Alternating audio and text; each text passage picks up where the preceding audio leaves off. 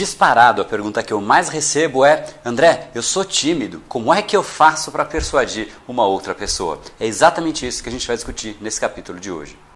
Seja muito bem-vindo ao universo da neuropersuasão. Aqui é o André Burick e você chegou ao lugar certo para aumentar o seu carisma, influência e persuasão tanto nos negócios como na vida pessoal. Afinal, tudo que você quer na vida está do outro lado da persuasão, a principal habilidade a ser desenvolvida para quem quer algo maior na vida e não aceita ser apenas mais uma voz na multidão. Então vamos começar e no final do episódio de hoje tem um e-book de presente para você fazer o download e aprender ainda mais. E vamos pro conteúdo, porque a abundância abundância está aí pelo mundo e é a persuasão que nos permitirá aproveitá-la.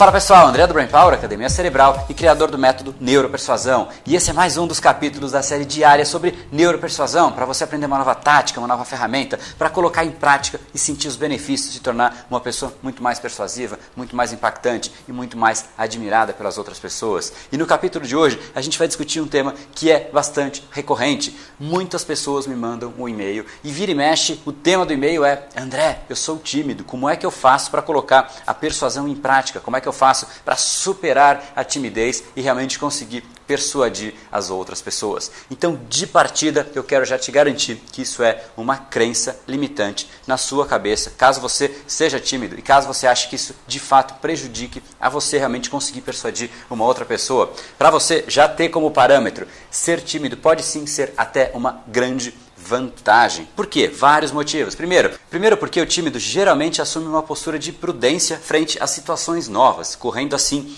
menos riscos. E isso é importante para uma comunicação. Quando você assume muitos riscos na comunicação, de repente você assume um argumento que pode funcionar e pode não funcionar. Isso torna você polarizante. Pode funcionar para algumas situações, mas geralmente Pessoas muito polarizantes tendem a ser extremas e podem sim, em determinados momentos, prejudicar a comunicação. O tímido não vai ter essas pontas na comunicação que eu chamo, aqueles argumentos mais arriscados. E ele vai estar ali muito mais prestando atenção e menos colocando esse tipo de argumento na mesa. Segunda grande vantagem do tímido é que ele passa uma imagem de mais credibilidade. Por quê? Porque ele não quer passar a perna nos outros, ele nunca vai passar a impressão de ser aquele malandro que fica ali jogando com um, com outro, tentando mascarar a situação, porque o malandro faz isso, ele esquematiza tudo ao redor para garantir que a situação esteja redonda ali e começa a jogar um monte de informação, gesticula muita informação para cima da outra pessoa e ela recebe tudo aquilo e fala: Meu Deus, o que está acontecendo aqui? O tímido não, o tímido está ali centrado na, na conversa, na discussão,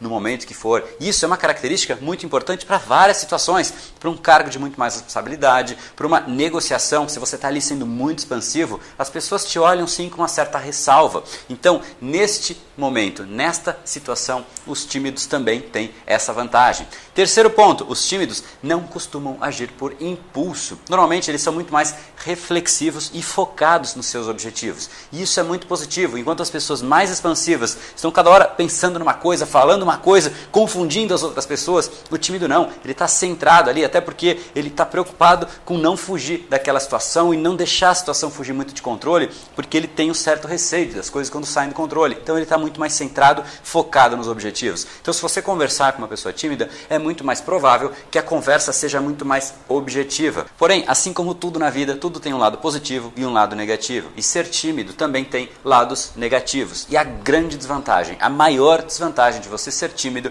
é que se o tímido não tiver um método, um passo a passo para seguir, o que acontece é que a ansiedade do tímido faz com que a linha de raciocínio dele seja perdida. Então, se você tiver um método, você efetivamente vai saber qual é o passo, você não se perde. Porém, se você não tiver e for tímido, muito provavelmente o que vai acontecer é que a ansiedade tome conta do seu argumento, tome conta de você e você perca aquela linha de raciocínio, perca aquele foco que você tem por natureza realmente exercer, exercer sobre as conversas, exercer sobre as negociações e seria muito positivo se você controlasse a sua ansiedade. Então a maneira que você poderia controlar a ansiedade é ter por trás de você, por trás de tudo que você está fazendo um método. E a partir do momento que você tem esse método, o que acontece é que você sabe as etapas que você precisa percorrer. As pessoas tímidas, por serem mais reflexivas, conseguem voltar para dentro dela e falar: nossa, agora eu tenho aquele outro passo. Quando o caminho está claro, quando o caminho é evidente, quando ela já fez aquilo algumas vezes, se você tem um método, você vai praticar uma, duas, três, quatro vezes e aquilo já foi internalizado. Então a ansiedade sai um pouco de lado e você passa a seguir basicamente um manual. E quando você segue um manual, um passo a passo, fica muito mais evidente. E quer ver até onde isso pode chegar? Pense em várias celebridades, várias pessoas bilionárias. Bill Gates, por exemplo, ele é muito tímido, muito tímido mesmo. Só que ele consegue efetivamente controlar isso. E olha até onde ele chegou com seus 70 bilhões de dólares. Então o que eu realmente te recomendo é que você ache um método para você efetivamente colocar em prática, treinar, praticar. E quanto mais você for colocando em prática aquele método, melhor vai ser a sua comunicação, mais rápido você vai ter resultado. E quanto melhor for o seu resultado, menos você vai duvidar de você mesmo, menos você vai sentir aquela ansiedade e sim você começa a controlar controlla cada vez mais a timidez, até que chega num ponto que você começa a ganhar uma autoconfiança tremenda. Esse é o benefício que um método pode fazer por você. Você talvez numa primeira vez coloque o método em prática e não sabe exatamente qual é o passo a passo para seguir. Na segunda você já sabe melhor, na terceira você já vai fazer quase que intuitivamente, na terceira, na quarta, na quinta e vai subindo, automaticamente você começa a executar aquilo muito mais intuitivamente e começa a se preocupar menos com aquilo e aquilo deixa de ser uma variável daquelas que você, como uma pessoa tímida, quer controlar. A pessoa tímida, ela quer controlar tudo e qualquer variável que saia do controle, ela realmente perde ali o ponto e a ansiedade toma conta dela. Então, quando você tem um método, coloca em prática, treina e domina e masteriza aquele método, automaticamente a sua timidez deixa de ser relevante para todo o seu processo comunicativo.